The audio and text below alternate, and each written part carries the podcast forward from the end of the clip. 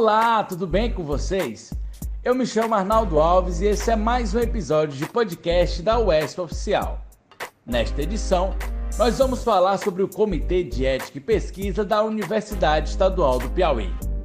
A nossa entrevistada é a coordenadora do CEP, professora Luciana Saraiva. Prazer receber você no nosso podcast, Luciana. Bom, vamos logo direto ao ponto. Professora Luciana Saraiva, o que é o Comitê de Ética e Pesquisa e quais são os seus objetivos? Olá, eu sou a professora Luciana Saraiva, coordenadora do Comitê de Ética em Pesquisa. É um prazer participar do podcast da UESP. O Comitê de Ética em Pesquisa da Universidade Estadual do Piauí, CEP-UESP, é um colegiado independente, interdisciplinar, de relevância pública. As nossas ações são de caráter consultivo, deliberativo e educativo. Nosso comitê foi instituído no ano de 2005 pautado no que determina as normativas da CONEP, a Comissão Nacional de Ética em Pesquisa ligada ao Ministério da Ciência e Tecnologia em Brasília. O CEP-UESP tem a finalidade de identificar, definir, orientar e analisar as questões éticas implicadas nas pesquisas científicas que envolvam seres humanos, individual ou coletivamente, direta ou indiretamente observando a defesa da integridade e dignidade dos participantes da pesquisa no desenvolvimento dentro dos padrões éticos. Como o CEP funciona? Pelo regimento interno do CEP-UESP, pautado no regimento da CONEP, o pesquisador deve submeter seu projeto de pesquisa no mínimo 30 dias antes da reunião em que ele prevê que o seu projeto seja avaliado e discutido.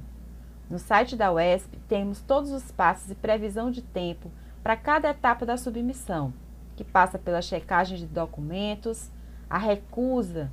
No caso de recusa, vão ser apontados os documentos obrigatórios ausentes para que o pesquisador possa acrescentar, a aceitação do projeto, a indicação do relator para avaliar o protocolo de pesquisa, a aceitação desse projeto pelo relator, que vai ter 30 dias para avaliar e apresentar discutindo seu parecer na reunião de colegiado do CEP, gerando o envio do parecer consubstanciado ao pesquisador.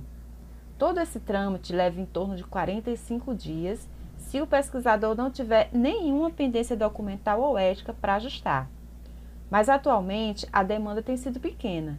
Acredito que com a proximidade do término das inscrições do edital do PIBIC 2021-2022, que se encerra agora no próximo dia 7 de maio, haja um incremento da quantidade de protocolos de pesquisa na plataforma Brasil, a nossa plataforma de submissão online.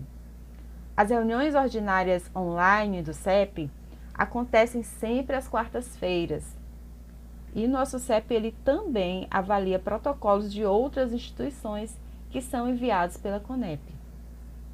Os protocolos de pesquisa que devem obrigatoriamente ser submetidos ao CEP são os trabalhos de conclusão de curso, as monografias e similares, tanto na graduação quanto na pós-graduação, que envolvam seres humanos.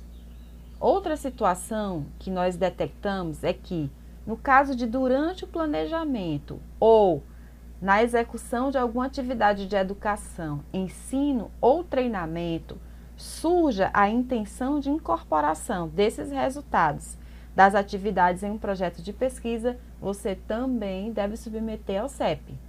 Então, qualquer tipo de pesquisa com manipulação de dados humanos diretamente obtidos com os participantes ou de informações identificáveis, pesquisas observacionais, com uso de fichas, diários, prontuários, devem apresentar o protocolo de pesquisa ao sistema CEP-CONEP.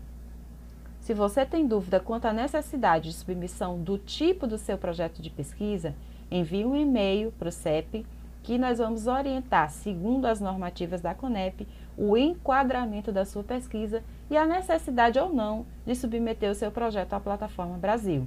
Quais são as novidades do Comitê de Ética e Pesquisa para esse ano de 2021?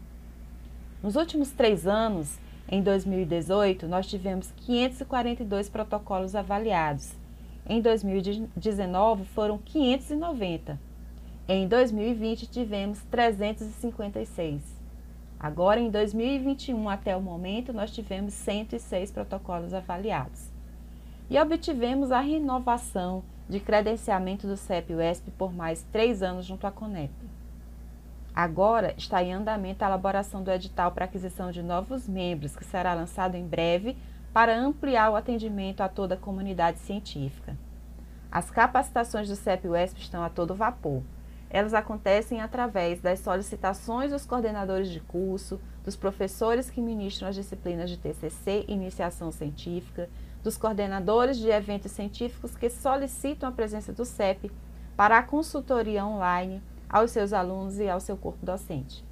Essas ações dinamizam a agenda CEPiana para além dos eventos científicos anuais que a UESP promove, como o Simpósio de Pesquisa do PIBIC, organizado pela PROP. Capacitamos também outros CEPs, como o CEP do Hospital da Polícia Militar, que solicitou o compartilhamento da nossa experiência para os seus membros a fim de credenciar o seu CEP junto à CONEP. Nós assessoramos e atuamos como fomentadores do fortalecimento do sistema CEP-CONEP no nosso estado. Existem outros canais com informações sobre o Comitê de Ética e Pesquisa? Caso você tenha dúvidas quanto à submissão de protocolos de pesquisa que envolvam seres humanos, você deve entrar no site da UESP na aba Links, onde encontrará a aba CEP. Lá terão todas as informações, documentos obrigatórios, normativas da CONEP, as resoluções, sendo as principais as de número 466-12 e a 510-16.